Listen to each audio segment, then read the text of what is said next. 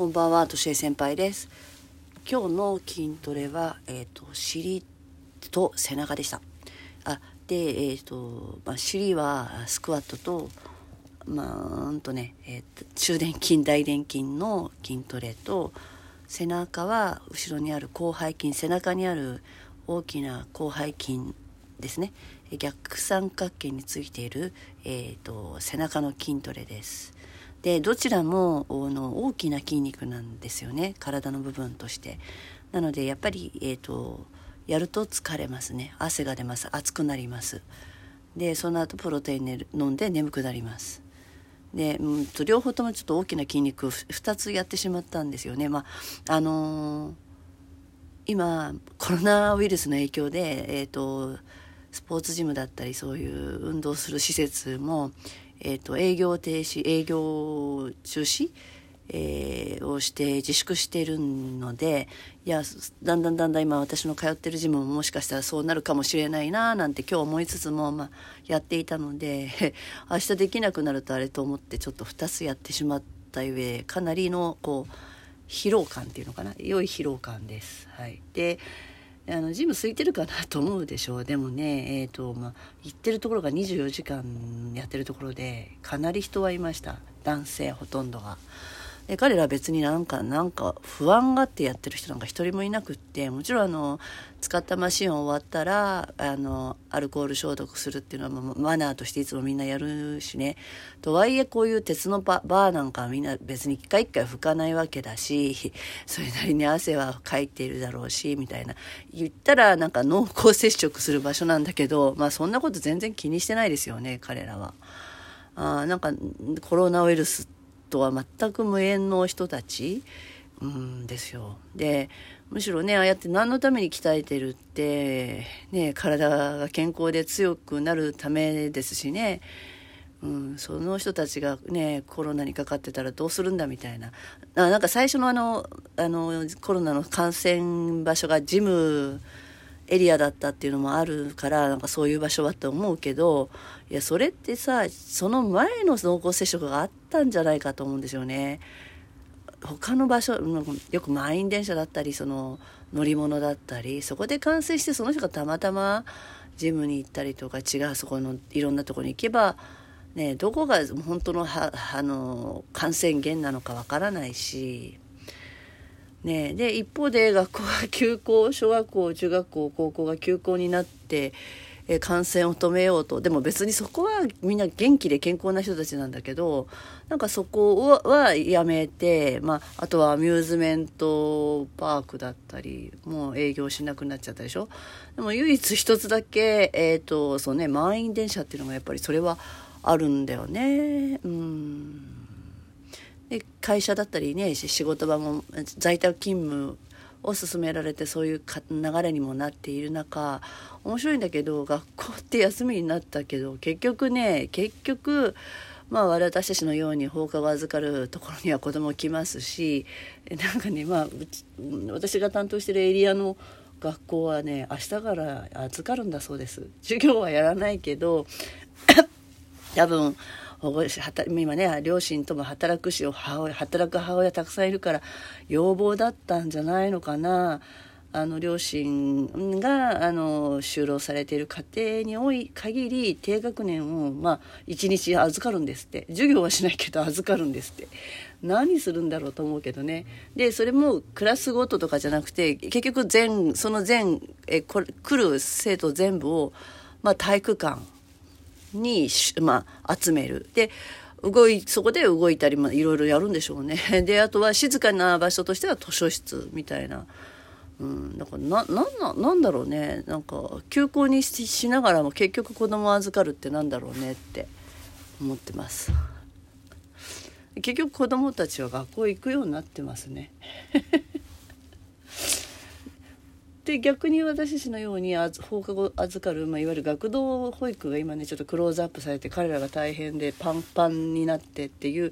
パンクしそうだみたいなところもあると思いきやうちのエリアは逆に、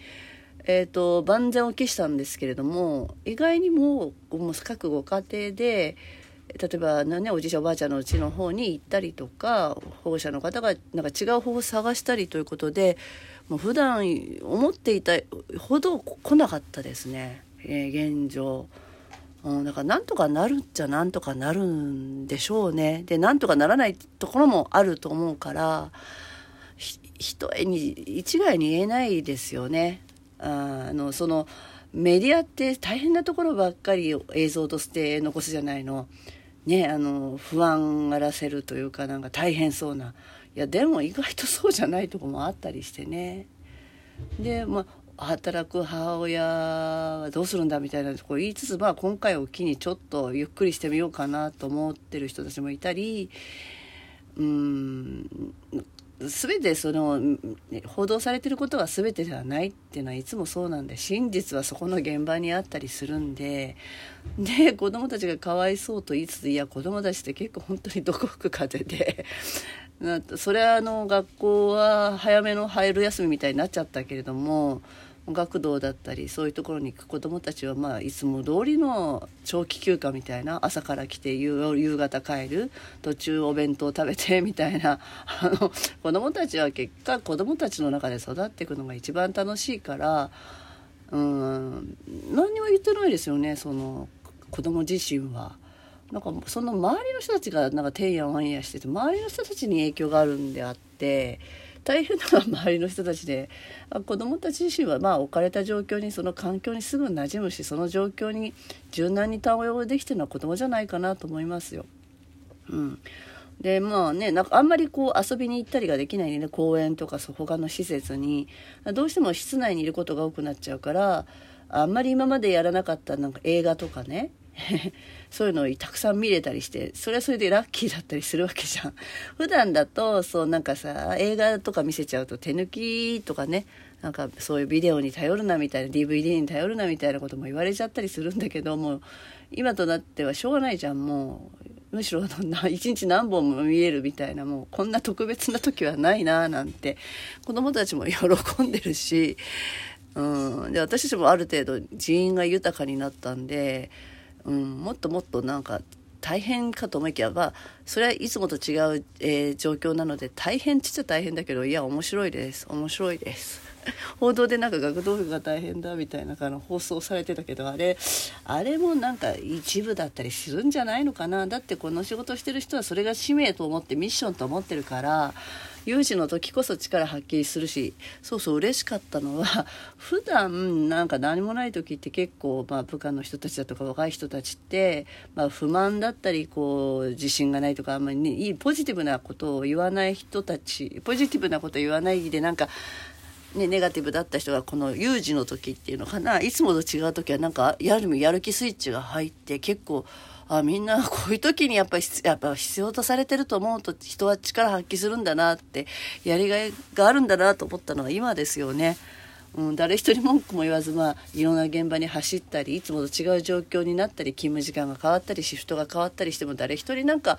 文句言わないしねやっぱりああやっぱり子どもたちのために仕事してるっていうのはやっぱりその子たちが惑わないように彼らに最善の利益を与えようと本当に思ってるんだなと思ってすごく安心したし嬉しかったんですよね。普段はなんかああだこうだ文句言ったり行きたくねえだろなんか指示待ちだったりも、うん、どうしよう、ね、育成にどうしようと思ってたんだけどななんてことはねやっぱり必死になるっていうかね暇なんだよね。暇じゃない状況っていうのはもしかしたら本当は幸せなんだと思うんですよね。暇だといらんあらんこといらんことを考えちゃう。そうじゃなくても目の前のことを一個一個こうえクリアにしていかなきゃいけない状況の時の方がチームワークって発揮されるのかなと思思いました。でやっぱりそういうあの本当の姿っていうかな、まあ、なんだやればできるじゃんみたいな今回見れたのがとても嬉しかったなと思ってて、うん、そろそろ私もなんかもう引退してもいいのかなってちょっと思ったりもするんだけど、うん、そんな感じです。まあ、こういうあの非常事態というかねいつもと違う時こそ現場現場対応力ですよね。現場力何が起こるかわからないけども起こったことに柔軟に対応できるっていうのが現場対応力だと思うし、うん、こういう仕事子供相手の仕事っていうのはまあ何が起こるかわからないし。